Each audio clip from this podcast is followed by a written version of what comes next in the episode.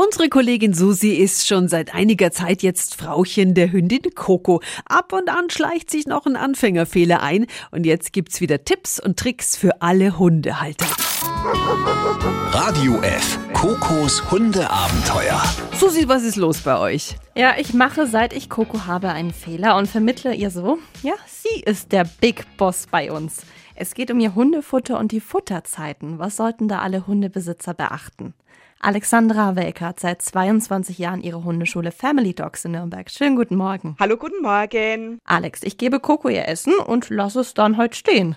Das ist aber falsch. Warum? Futter auf keinen Fall den ganzen Tag zur freien Verfügung stehen lassen. Sonst denkt er, er ist der Chef. Dass er jederzeit Zugang zu den Ressourcen haben. Der Wassernapf hingegen sollte immer gut gefüllt stehen bleiben. Okay, und wie oft sollte Coco am Tag dann ihr Essen bekommen? Die tägliche Zuteilung der Futterration ist Chefsache. Ob ein, zwei oder dreimal am Tag gefüttert wird, ist dabei individuell von Hund zu Hund abhängig. Vielen Dank an Alexandra Havelka. Susi, und nächste Woche? Gerade an diesen warmen Tagen gehen viele ja mit ihren Hunden in den Wald. Was ist dort so zu beachten und was können wir dort mit unseren Vierbeinern üben? Nächsten Mittwoch um 7.10 Uhr. Radio F. Kokos Hundeabenteuer. Tipps und Tricks und jede Menge Wow. Bei Radio F. Und noch mehr von Kokos Hundeabenteuern. Jetzt auf radiof.de.